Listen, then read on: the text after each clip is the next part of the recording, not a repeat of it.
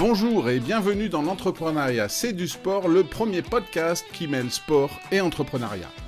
Je m'appelle Eric Allard et avec mes invités, nous allons parler des liens qui existent entre ces deux mondes. Car entreprendre, c'est au sens large du terme vouloir mener à bien un projet, que ce soit dans le sport ou dans le business. En parlant de sport, je ferai le parallèle avec ce que vivent au quotidien mes invités, qu'ils soient dirigeants, managers ou entrepreneurs. Nous évoquerons les valeurs communes à ces deux univers, comme par exemple l'esprit d'équipe, la confiance en soi, la résilience ou encore la vision à long terme nécessaire à l'accomplissement des objectifs et à l'entretien de la motivation. Et les expériences partagées par mes invités vous aideront sûrement dans l'atteinte de vos propres projets. Si l'épisode que vous allez écouter vous plaît, ou ce podcast en général, n'hésitez pas à lui donner 5 étoiles sur votre plateforme préférée, Spotify, Apple Podcast ou Deezer. Vous êtes prêts? Alors c'est parti pour une nouvelle rencontre dans l'entrepreneuriat, c'est du sport. Bonjour et bienvenue dans un nouvel épisode du podcast L'entrepreneuriat, c'est du sport. Mon invité aujourd'hui, Nicolas Arquin. Bonjour Nicolas. Bonjour Eric. Alors Nicolas, tu es un journaliste spécialiste des sports extrêmes, des sports de glisse. Alors les sports de glisse, il y en a beaucoup, hein, que ce soit l'hiver ou l'été. Mm. Euh, je vais te laisser nous expliquer dans quel sport tu es plutôt le spécialiste. Tu le feras sûrement euh, bien mieux que moi. Euh, eh bien, pour, pour me présenter, effectivement, je suis journaliste de sport extrême depuis euh, bientôt euh, dix ans. Euh, c'est à ce moment que j'ai vraiment commencé à graviter dans l'univers des, des, sports extrêmes. j'ai repris mes études en fait en 2013. à l'époque, je, je, je faisais, j'ai mes premières études étaient dans le droit, dans, ma, dans le marketing lié au sport. J'ai repris mes études en 2013. J'ai fait une reconversion en école de journalisme et j'ai décidé de me spécialiser dans les sports extrêmes. Donc, j'ai fait que des stages dans les sports extrêmes, ce qui était un peu risqué un peu risqué après coup, euh, je me dis, mais, mais pour l'instant, ça, ça, ça, a payé. Euh, et donc, euh, du coup, j'ai fait des stages dans, dans des rédactions généralistes de sport extrême, notamment deux qui s'appelaient Melt Extreme et The, The, Rider Post qui était basé à Paris. et ensuite, je me suis spécialisé au, au, gré du vent, je vais dire, dans les sports de glisse nautique. et actuellement, donc depuis octobre 2018, je suis en, en CDI salarié au sein d'un groupe de presse euh, qui est basé à Grenoble. Et moi, je suis basé dans le sud de la France et je gère euh, des sites web et des, je collabore à des magazines qui sont liés au windsurf, au kitesurf et au wingfoil, le, dernier né des sports de glisse nautiques. Donc il y a Wind Magazine pour les citer, Windsurf Mag mm. et, Kiteboarder. Donc c'est Nivea Media. Tu as été aussi le co-auteur d'un livre qui s'appelle Extreme Sport, donc euh, voilà, c'est toute, euh, toute ta carrière journalistique s'est fait dans l'export extrême et aujourd'hui tu es plutôt spécialisé euh, côté nautique et, et, du coup avec aussi pour toi les, les, Jeux olympiques qui se profilent, donc avec des nouvelles disciplines, hein, tu les mmh. connais sûrement mieux que moi, mais il y a des foils qui apparaissent sur les planches, sur les kites et tout ça. Et donc ces deux disciplines qui dans un an vont sûrement avoir une exposition un peu plus grande du fait des Jeux olympiques. C'est quelque chose qui te qui te fait envie, ces JO à Paris qui arrivent dans quelques mois, un peu, un peu plus d'un an? Oui, ça me fait vraiment envie. Les, les épreuves de voile seront à, Marseille, donc avec le windsurf euh, euh, qui viendra à Windfall. Euh, jusqu'à présent, c'était un support euh, qu'on nommait le RSX. Maintenant, le nouveau support olympique, c'est le Windfoil, le, Ikefoil, pardon, l'Ikefoil, donc le wind, windsurf à foil. Euh, le, le kitesurf fait son entrée au, aux Jeux Olympiques sous le format foil également, donc en 2024. Donc ça va être vraiment très intéressant à suivre. C'est ça va être des disciplines très spectaculaires où il n'y aura pas forcément besoin de beaucoup beaucoup de vent pour euh, pour courir. Donc ça va être vraiment des, du spectacle à, à volonté. Euh, et donc effectivement, ça serait un bel, euh, une belle consécration pour moi de, de, de, couvrir ces épreuves, euh, soit en kite, soit en windsurf, et d'aller à Marseille pour couvrir toute partie de ces épreuves-là. Ça serait une fantastique évolution, une fantastique reconnaissance. Euh, j'aurais bien aimé couvrir le surf aussi. C'est à Tupou, c'est un peu loin et on, notre groupe de presse ne, ne, ne, couvre pas de, surf. Mais, mais c'est vrai que windsurf et kitesurf, ça donne lieu à de superbes images aussi. Et j'espère que, que grâce à ces Jeux Olympiques, les, les, le regard des gens va changer sur les sports de glisse nautique et qu'on va avoir de nouveaux adeptes. Euh, parce que c'est important euh, de, mettre en avant ces sports qui sont magnifiques avec des champions fabuleux. C'est vrai, et, c'est vrai que ce choix du CIO de, changer de discipline. Alors, euh, je dénigre pas les disciplines d'avant, hein, qui étaient un peu plus classiques, surtout sur, euh, sur la planche à voile. Quand on voit, par exemple, le, le gap qu'il y a eu sur la Coupe de l'Amérique avec les bateaux aujourd'hui, les vitesses qu'ils atteignent, les images qu'on peut avoir, c'est vrai que ça passionne beaucoup plus que ce qu'on a pu avoir il y a 20, 30 ou 40 ans. Et je pense qu'on aura le même impact sur, euh, sur ces deux disciplines, le kite et euh, le, windsurf à foil, qui, qui vont permettre, comme tu l'as dit, des courses spectaculaires. Et puis, ben, c'est vrai que de voir même avec peu de vent ces planches, ces foils se, se lever et voler au-dessus de l'eau, c'est quelque chose d'extraordinaire. hein. Oui, c'est la force de nos sports euh, de glisse euh, de, de proposer des images vraiment, euh, vraiment super extraordinaires, super spectaculaires. Et euh, c'est vrai que le, le CEO a une volonté de, de rajeunir son audience, on le sait. Donc, euh, c'est pour ça qu'ils ont fait rentrer le, le skate, le BMX, le, le, break, le breakdance. Euh, donc, du coup, nous, c'est une opportunité, une belle opportunité pour le kitesurf notamment de rentrer aux Jeux Olympiques. on a des, on a, on a en plus la chance d'avoir les plus grands champions qui sont des Français euh, qui gagnent la plupart des épreuves internationales, c'est les Français. Donc, euh, donc euh, du coup, les Français, les Françaises. Donc, du coup, c'est, on a des grosses, grosses chances de, de médailles pour pour le, le rider et la rider qui seront qualifiés pour les Jeux Olympiques. Donc, on va croiser les doigts et je pense que ça va donner des, des images extraordinaires. J'espère que les médias suivront, suivront tout ça avec attention.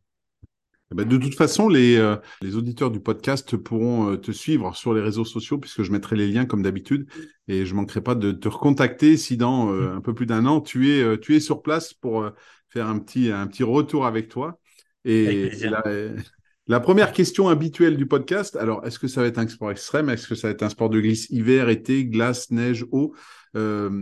Est-ce qu'il y a un sport dans lequel tu aurais aimé être un champion? Est-ce que c'est un des sports que tu couvres ou est-ce que c'est un autre sport qui, quand tu étais plus jeune ou, adolescent, faisait de toi où tu te disais ouais, j'aimerais bien être un champion dans ce sport-là? Ben moi, c'est vrai que quand j'étais plus jeune, j'avais une culture football euh, qui, est un peu, euh, s'est un peu atténuée avec euh, avec le temps parce que maintenant, voilà, je suis dans les sports extrêmes et que je j'ai moins cette culture-là, euh, même si je regarde un peu ce qui se fait sur l'équipe, mais je passe moins mon temps à lire l'équipe. Mais quand j'étais jeune, je voulais devenir un champion de football. Je me, je me, visualisais mentalement en train de marquer des buts ou en train de faire des, des centres décisifs, même si je pratiquais pas forcément au niveau, mais je, je, pratiquais plus jeune le, le, tennis. Ça, par contre, le tennis, bizarrement, ça me, je pratiquais dans un dans, un, dans une association et je, je me rêvais pas champion de tennis. Je, je regardais même pas les matchs de tennis euh, de, de Roland Garros. En fait, ça me, ça me passait un peu au-dessus. J'ai fait ça de 10 à 18 ans, le tennis, jusqu'à ce que mon frère jumeau parte au Québec. Euh, et du coup, j'ai arrêté de pratiquer. Je me suis remis que, que depuis cet été euh, dans un club. Et euh, c'est vrai que le tennis, euh, j'adorais pratiquer, mais, mais je me projetais pas en tant que en tant que champion, alors que le football, je sais pas pourquoi, j'étais, je pratiquais quasiment pas, je me, je me rêvais euh, jusqu'à jusqu'à mon adolescence champion de champion de football. Euh, donc c'était assez rigolo. Et plus plus récemment, c'est vrai que euh, j'ai fait de la course à pied, j'ai fait deux semi-marathons. Euh, j'ai fait plusieurs semi-marathons en 2018 et, et j'avais un petit coin dans la tête d'essayer de, de, faire un marathon. Euh, malheureusement, ensuite, je me suis blessé en 2019 et, et j'ai décroché un peu la course à pied. Il faudrait que je m'y remette un peu, mais, mais ce rêve maintenant me paraît bien lointain. Mais à l'époque, c'est vrai que quand je faisais du, de la course à pied vraiment de manière très régulière, j'avais ce petit rêve de faire un marathon plus, plus, plus tard et, et de me mesurer euh, à moi-même. Alors, c'est vrai qu'on parle toujours du marathon comme euh, pour les coureurs à pied étant une épreuve qu'il faut avoir fait au moins une fois dans sa vie. Alors, il n'est pas trop tard, hein, parce qu'il y a marathon et marathon. Il y a le marathon oui. pour le vivre en tant que marathonien et dire j'ai fait un marathon. Et, et, puis, il y a le marathon où on essaye de battre ses records. De, et puis là, c'est un investissement, hein, parce que c'est une course d'endurance. Et, et, si on, on, a bien compris, donc le football, euh, comme je pense beaucoup de d'enfants ou d'adolescents, tu te rêvais euh, le, le, mar le marqueur, euh, le numéro 9 ou alors le, le celui qui centre. Le tennis plus un sport pour faire du sport et pas forcément champion. Mais parmi les sports que tu couvres, donc les sports de, de glisse nautique, s'il y en avait un à choisir, ça serait lequel? Lequel te, te fascine le plus, te plaît le plus? Ben, moi, j'ai du mal à vraiment à choisir. Je sais qu'avant avant de, avant de couvrir ces trois sports-là, j'étais vraiment intéressé par le surf. Euh, ça me, je voir des, images à, à Tupo déjà ou dans des, dans des grosses vagues. Ça me, ça me fascinait de voir les, les gars se mesurer à des, des vagues immenses. Euh, ensuite, sur les trois sports que je cours, euh, Euh, c'est un peu pareil, les, les, les images dans les grosses vagues, ça me fascine, que ce soit en, en, bah, en windsurf, par exemple, euh, des, des images de, de windsurf dans les grosses vagues, comme, euh, comme on en a sur les circuits mondiaux euh, de, de, de, vagues. Euh, ça, ça me fascine de voir ces hommes et ces femmes euh, se mesurer à des, à des... Là, il y a une compétition au Fidji euh, en juin où ils sont mesurés avec des vagues de 5-6 mètres de haut. Donc, c'est des, des, des, des auteurs vraiment très impressionnantes. Et de voir ces images-là, c'était fabuleux, quoi. De- sur, sur ce spot euh, de rêve, euh, c'était fabuleux de, voir ça. Bon, j'ai pas pu voir ça vraiment en direct parce qu'il y avait un décalage horaire énorme, mais j'ai regardé les vidéos plus tard et, je regardais la fin des épreuves en direct et c'était comme, quelque chose de, fabuleux à voir. Ça, c'est euh, c'est une des disciplines qui te plaît le plus, c'est les vagues avec les figures qu'ils peuvent faire, plus que la bataille euh, lors des courses euh, où ils partent tous ensemble et le premier arrivé, le premier qui passe la ligne a gagné. Toi, toi, c'est plus sur ce côté un petit peu fun où ben voilà, euh, je prends une vague et puis je fais des figures dessus, je fais des des, des saltos. Alors, vous avez plein Mm. de termes techniques anglophones, je je saurais pas les dire, mais vous faites vous faites toutes sortes de figures. Ça, c'est ça qui est toi qui te plaît?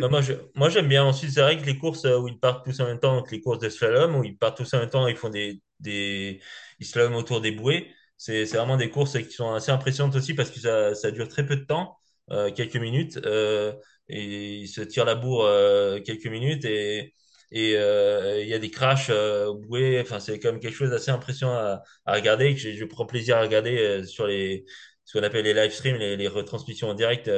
des, du circuit mondial de, de windsurf. Euh, et c'est vrai que c'est, c'est une discipline qui est, qui est vraiment, vraiment satisfaisante à, à regarder. Et là encore, on a, on a plein de grands champions euh, de windsurf, donc euh, c'est, c'est vraiment, c'est vraiment sympa à suivre. ouais.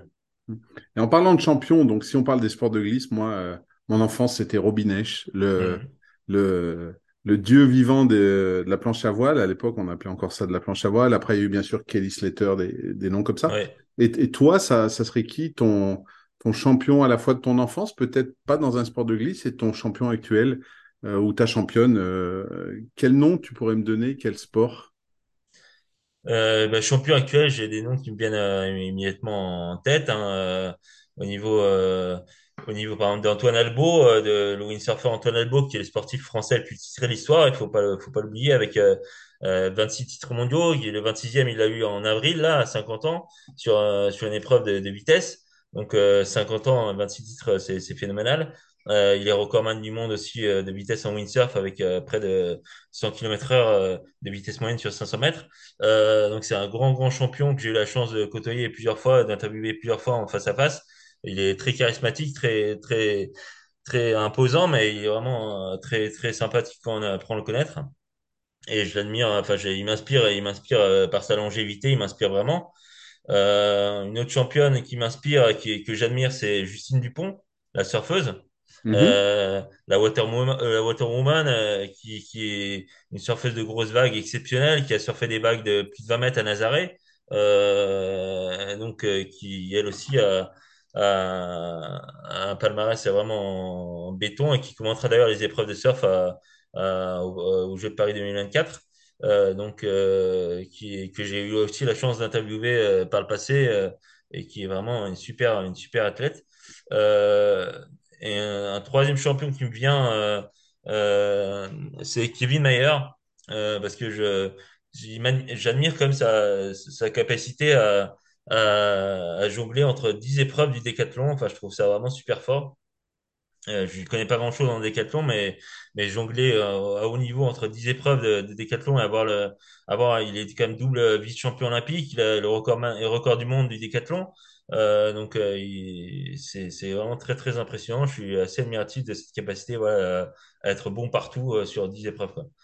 Euh, et sinon, dans les, dans les champions euh, de mon enfance, euh, bah, forcément, c'était comme des champions, de- des champions de tennis, même si je m'imaginais pas forcément tennisman moi-même, mais, mais euh, c'était des champions de tennis. euh, par exemple, euh, Gustavo Kuerten, quand il a gagné Roland Garros, j'avais, je, devais avoir, euh, bon, j'étais, j'étais pas jeune jeune, je devais avoir euh, peut-être 17 ans.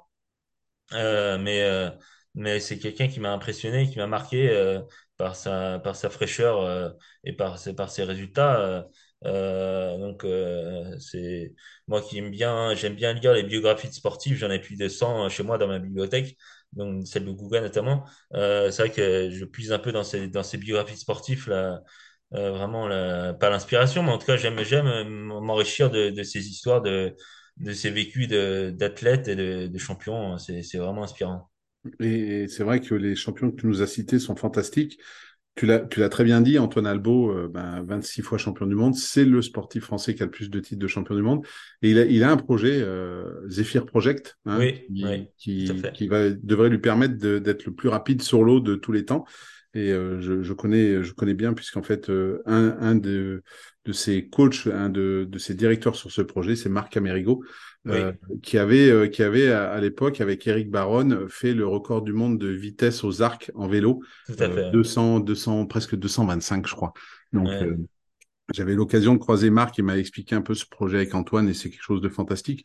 Justine Dupont, ben, c'est vrai que quand on dit des vagues de 20 mètres, on n'a pas l'impression, mais je pense que quand on se met à côté d'un immeuble de 20 mètres, ben moi, je m'imagine pas du tout être à l'eau avec une vague comme ça. On les voit tout petits quand on les filme à Nazaré parce qu'ils sont loin, Oui, forcément, les vagues sont loin, mais c'est un truc, euh, moi, c'est pour moi, c'est un truc de malade, je te le dis tout de suite. Il faut avoir le cran, il faut avoir le cran d'y aller. hein. C'est sûr qu'il faut avoir le cran d'y aller quand, on voit la, la, la vague qui, qui déferle sur nous. Il faut vraiment avoir le cran et ensuite avoir la, la, la technique aussi pour, euh, pour euh, si on se prend, si on se prend la vague dans la tête, il faut être suffisamment endurant et entraîné en apnée pour, euh, pour rester sous la vague et remonter au bon moment, euh, pour éviter de se prendre une deuxième vague sur la tête. Euh, J'avais interviewé des, voilà, des Gauthier Caranx, aussi un autre surfeur de grosses vagues, qui, qui, qui donnait, qui m'avait donné un peu des conseils euh, aux- à des, pour nos lecteurs pour, euh, pour euh, maîtriser ça. Et c'est vrai que c'était vraiment inspirant de, de voir euh, les, toutes les, toutes les techniques qu'il faut maîtriser pour, pour, euh, pour, euh, pour être bon dans le surf de grosses vagues. C'est, quelque chose qui s'apprend pas du jour au lendemain, on, on s'en doute. Et euh, ça demande vraiment un, un background vraiment impressionnant. ouais. Mm. Et puis bien sûr, ben, Guga tennis, on, on a déjà parlé, puis Kevin Mayer, cette polyvalence dans l'excellence, hein, parce que il y en a beaucoup qui disent, euh, il fait 10 épreuves, euh, il est moyen dans 10 épreuves, mais euh, c'est comme ça qu'il est champion, mais son moyen à lui est, est d'un niveau exceptionnel, parce qu'on on doit à la fois euh, lancer un poids qui fait 7 kilos, un peu plus de 7 kilos, euh, ou un disque de 2 kilos ou un javelot, mais aussi sauter en hauteur, en longueur et courir Mhm. 1500 mètres. Donc, c'est des Mhm. choses qui sont totalement euh, opposées. Et, et lui, il arrive à le faire à la perfection. Et comme tu l'as dit, euh, deux fois vice-champion olympique, champion du monde, recordman du monde. C'est, c'est vraiment des capacités euh, physiques, mentales exceptionnelles. Et, et c'est un, un immense champion. Et j'ai bien, j'ai bien aimé que tu le cites. Et t'es pas le premier, mais j'aime bien quand on cite les gens comme, euh, comme Kevin. Ouais. Ouais, non, c'est vrai qu'il est, vraiment, il est vraiment, enfin, tu t'as bien résumé, il est vraiment exceptionnel. euh, j'aime bien, tes- j'aime bien tes formules, il est vraiment exceptionnel dans, dans tout ce qui, dans tout ce qu'il fait. En plus, ça a l'air d'être un mec vraiment, vraiment humble et vraiment, euh, comme beaucoup de champions, ouais, qui, qui a la tête sur les épaules. Donc, euh, donc c'est vrai que ça fait, ça fait plaisir de voir des, des, de tels, de tels représentants porter fièrement nos couleurs et, et, euh, c'est, je lui souhaite encore le meilleur pour, euh, pour les années et les échéances à venir. Mm, ouais, il y a les championnats du monde cet été. Et puis Paris Mm. 2024 qui va arriver à grands pas. Tu, tu nous disais, tu, donc tu es journaliste et tu es un fan de biographie sportive, tu en as une centaine. Euh, s'il y en a une qui t'a vraiment plu, est-ce que tu serais capable de, de, de nous en donner une ou quelque chose où tu t'es dit, ouais, c'est vraiment un grand champion et ce qu'il raconte, ça correspond à ce que je voyais moi à la télé ou voilà, est-ce qu'il y a, une, pour toi une, bio- une biographie sportive qui est, que tu pourrais recommander à lire de, nos, auditeurs? Mais moi, il y en a plusieurs qui m'ont qui m'ont marqué, notamment celle de. Je prends toujours cet exemple de de d'André Agassi et Mike Tyson. C'est un peu les deux biographies qui m'ont le plus marqué, euh, euh, qui sont vraiment des super biographies parce que bon, comme comme la, la plupart des biographies que j'ai lues, les les gens euh, livrent leur leur vérité, mais mais c'est vrai que Mike Tyson, euh, il, il a tellement une histoire euh, riche que riche de, de haut et de bas que que c'est c'est quand même euh, on, enfin on sort de là on est on est marqué par par toutes ces confessions. Et André Agassi c'est un peu c'est un peu pareil. Il, a- il, se livre pleinement dans son dans sa biographie avec sa en disant qu'il qu'il aimait pas le tennis quand il était petit. Euh, enfin, c'est vrai que c'était c'était vraiment des c'est des confessions vraiment vraiment puissantes. Euh, j'ai bien aimé aussi la la biographie de Ronda Rousey, la- l'ancienne star du MMA, euh, qui maintenant je crois qu'elle est dans, le, dans la lutte, il me semble, euh, si elle est encore active. Mais, euh, mais à l'époque où j'ai lu la, la biographie, en fait, elle, euh, elle avait pas perdu un combat euh, de MMA. Euh, donc elle livrait tous ses secrets pour euh, pour être imbattable, on va dire. Et euh, juste quelques semaines plus tard, euh, après je l'ai lu, euh, elle, a- s'est fait battre pour la première fois. Donc euh, du coup, euh, comme quoi personne n'est imbattable, personne n'est infaillible. Mais c'est vrai que moi j'ai- j'aime beaucoup cette euh, cette championne euh, euh, Ronda Rousey qui qui à l'époque euh, était était vraiment invincible euh, sur sur euh, sur le, dans l'octogone. Donc c'est vrai que c'est c'est des c'est des sports vraiment vraiment variés, mais qui demandent qui demandent à chaque fois vraiment un dépassement de soi extraordinaire et une capacité de concentration tous les instants. Et, euh, c'est des sports où, euh, en plus de ces trois sports, c'est des sports un, peu individuels où on se retrouve euh, face à, face à soi-même euh, quand on rentre dans, sur le court ou quand on rentre sur, euh, sur le ring ou sur le, dans l'octogone. Donc, c'est, c'est, c'était intéressant à lire. hein. C'était intéressant à lire. Mm. C'est vrai que je te, je te rejoins. J'ai pas lu Tyson et Roussel, mais j'ai lu Agassi. Et c'est intéressant de- toujours de, après coup, quand ils sont plus en carrière, de découvrir comment ils, ils agissaient, tout ça. Et je me souviens d'un passage qui m'avait marqué dans Open, donc la, la Mhm. biographie d'André Agassi, où il expliquait pourquoi, face à Boris Becker, euh, Baker se demandait toujours pourquoi il arrivait bien à retourner son service, alors que Baker était un des plus grands serveurs à, à son époque. Et en fait, Agassi avait remarqué que quand euh, Becker servait, il tirait la langue et généralement, euh, 8 fois sur 10, il mettait la langue du côté où il allait servir et donc ça lui donnait une info. Il l'a jamais dit à personne Mhm. et en fait, euh, même Becker s'en était pas rendu compte et il s'en est rendu compte quand Agassi lui a dit une fois leur carrière finie et tout ça. Et c'est là où on voit le détail que peuvent aller chercher ces champions. Tu parlais de Mayer, d'Albo, euh, de Dupont tout à l'heure. Euh, bah voilà, ça, ça va jusque là. C'est vraiment euh, aller Ouais. jusqu'au bout du bout pour se dire bah, qu'est-ce qui peut faire que je sois un peu plus fort que l'adversaire. Et, et c'est vrai que ça m'avait marqué de me dire, bah voilà, il en est à se dire bah, où est-ce qu'il va placer sa langue pour, euh, pour avoir une info, pour mieux retourner son service. Je trouve ça fantastique. Quoi. C'est vrai que maintenant, il y a aussi la- l'aspect préparation mentale qui, qui, qui est importante aussi pour euh, tous les champions. Euh, je ne sais pas si à l'époque d'Agassi, il, euh, il avait déjà un préparateur mental euh, attitré, comment ça se passait, mais en tout cas maintenant, c'est vrai que tout est, tout est, comme tu dis, tout est tellement dans le détail que les champions euh, de haut niveau essayent de, de mettre tout leur cadre de leur côté. Donc ça passe par une bonne prépa physique, une bonne prépa mentale, une, bonne, euh, une bonne euh, préparation matérielle. Donc euh, il y a, y a tout un ensemble de choses à composer. euh, à l'entraînement et euh, en préparation pour euh, pour obtenir le, le meilleur résultat le jour J. Donc euh, c'est sûr que c'est c'est euh, c'est passionnant de de de de, de pouvoir euh, lire ensuite après coup leur leur euh, leur, euh, euh, mémoire et, découvrir un peu leur histoire parce qu'il y a, beaucoup de choses à apprendre hein, de, ces champions-là. ouais. Mm. Tu disais justement la préparation euh, de ces sportifs à ce niveau-là est importante, l'encadrement qu'ils peuvent avoir.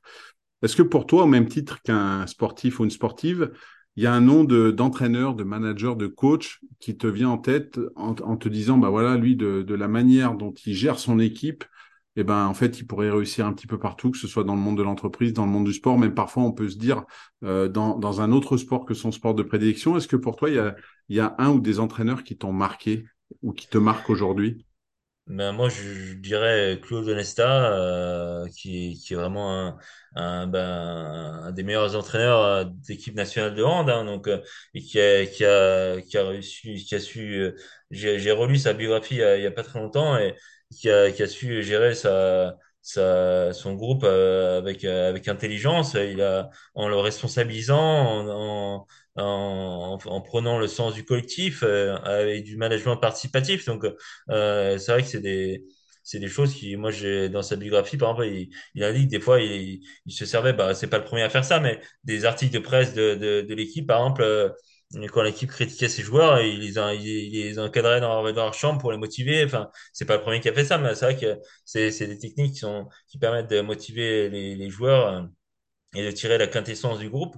Et euh, ensuite, c'est vrai que dans un sport collectif, en plus, il faut avoir la, il y a, faut avoir la bonne gestion du collectif et il y a tout un tas de paramètres qui rentrent en jeu et faut, faut réussir à, à, à tirer la puissance de tous les joueurs sans, sans les frustrer euh, si on les met sur le banc ou si on les fait pas d'amener une compétition. Donc, c'est quand même compliqué. euh, compliqué à gérer et même lui il reconnaissait qu'au début euh, c'était pas c'était pas gagné pour lui quand il, quand quand, il- quand il est arrivé de Toulouse, où il était, quand il a pris les rênes de l'équipe de France, il était un peu, euh, un peu, euh, il est un peu pas grand-chose aux yeux de, aux yeux des gens. Donc, euh, du coup, ça a été un peu compliqué pour lui. Finalement, il, il s'en est super bien tiré. Et, et maintenant, il est reconnu comme euh, l'un des meilleurs, enfin, qui, qui, qui, qui existe et qui a existé au niveau, au niveau encadrement d'une équipe de handball. Donc, euh, c'est vrai que c'est, c'est très, très fort. Et, et maintenant, je pense qu'il fait, je crois qu'il fait des conférences et, et il serait un excellent manager d'entreprise, c'est sûr. Si, donc, euh, il y a, il y a beaucoup de choses à tirer des, des, des, des coachs, euh, des coachs de,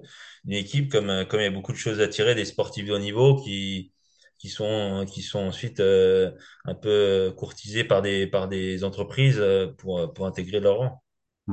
Et du coup, tiens, je- ça me fait penser, je vais poser une question au journaliste que tu es. Tu as, tu as parlé d'Onesta qui se servait d'articles parfois un petit peu attaquants de, d'un- de journalistes de l'équipe ou d'autres pour motiver ses Mhm. joueurs.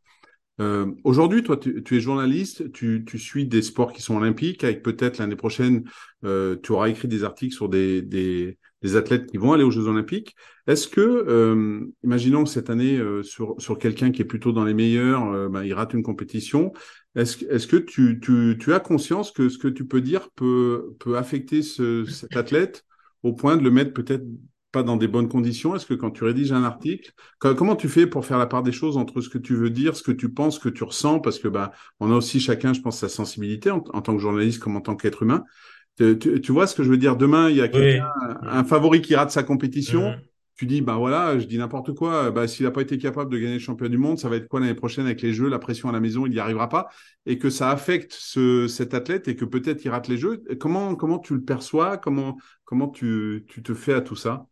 Mais je, je sais que moi, je suis de nature plutôt bienveillante, euh, donc du coup, j'essaie de retranscrire, de retranscrire ça dans mes articles, d'être d'être le plus bienveillant possible. Mais mais ça me fait penser à une, une anecdote qui m'est arrivée, une, une sportive une windsurfeuse, euh, je ne sais plus vraiment sa place, mais j'avais j'avais j'avais j'avais dit dans un article, elle, a échoué à, à telle place.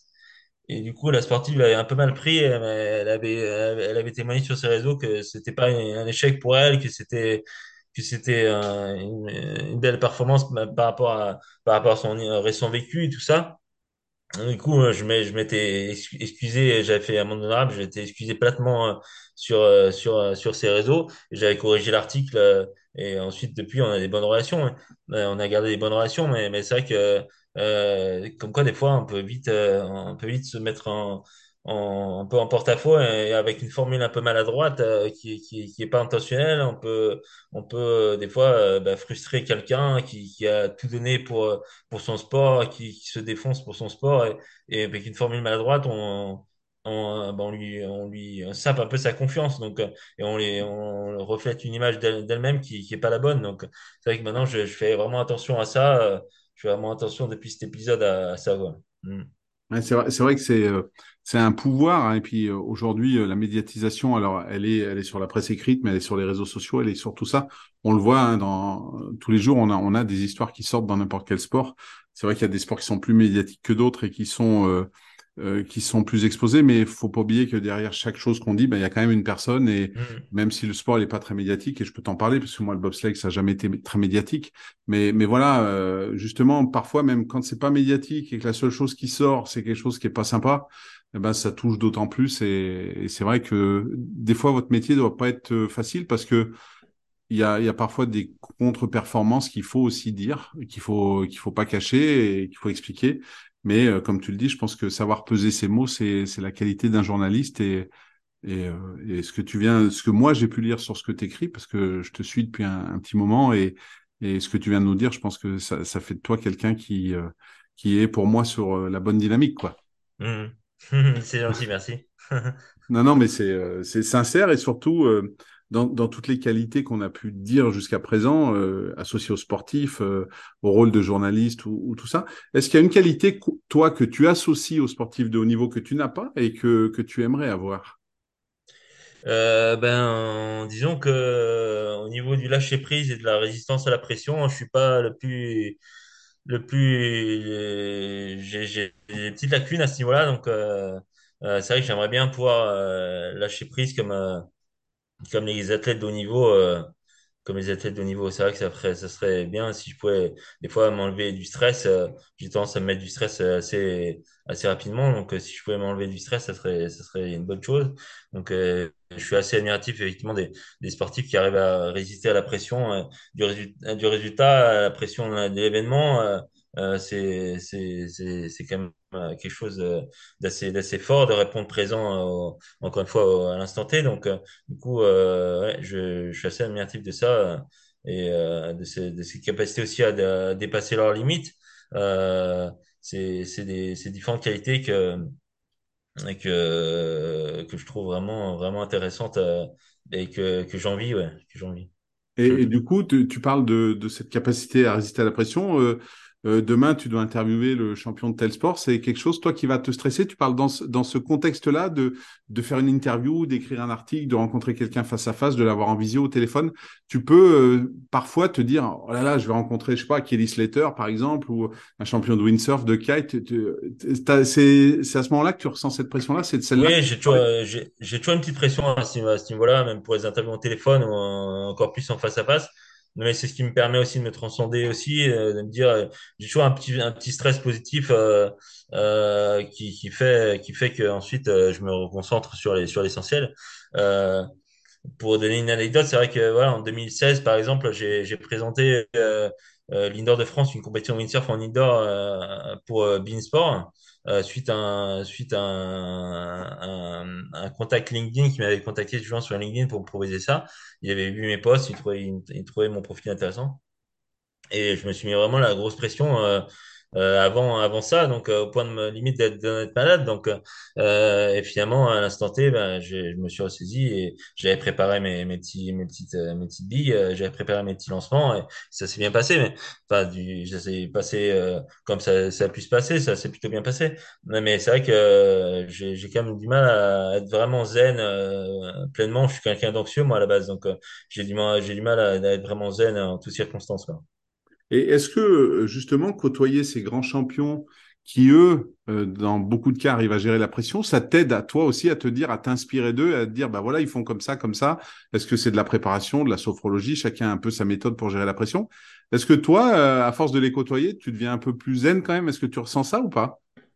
Bah, je pense que je suis plus zen que, que par le passé où, où je, enfin, moi, ma, les moments où j'étais le plus stressé dans ma vie, ça a été les épreuves du bac, on va dire, hein, où là, j'étais quand même stressé euh, euh, avant, euh, au point, voilà, encore une fois, d'être malade, mais, mais, mais sinon, euh, sinon, c'est vrai que le, le, côté zen des, des sportifs de haut niveau, euh, j'essaie de, j'essaie d'absorber ça et de, et de m'inspirer, mais mais j'ai quand même toujours euh, honnêtement euh, ouais, la petite euh, la petite boule au ventre les petites les petites chocottes dans, dans certaines circonstances. J'ai, j'ai quand même je suis quand même un anxieux et je, je resterai je pense même si j'essaie de transformer ça encore une fois en stress positif oui, en fait, euh, des fois, ben, c'est ce qu'on dit, hein, ce stress, il peut être négatif, mais il, peut être transformé en positif. Et du coup, euh, comment comment tu vas le transformer, ce stress, dans les semaines, dans les mois qui viennent? Qu'est-ce qui qu'est-ce qui s'approche pour toi, Nicolas?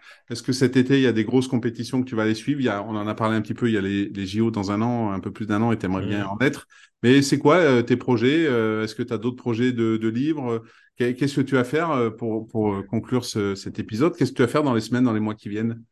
Ben, là, on a, on a effectivement un autre projet de livre avec mon acolyte, euh, Manu Massaboa. Euh, on, aimerait que ça se, ça se concrétise. On va voir un, peu euh, comment ça peut, ça peut se concrétiser. Sinon, euh, j'ai différents, il y a différentes compétitions qui ont, qui ont lieu, notamment windsurf tout l'été.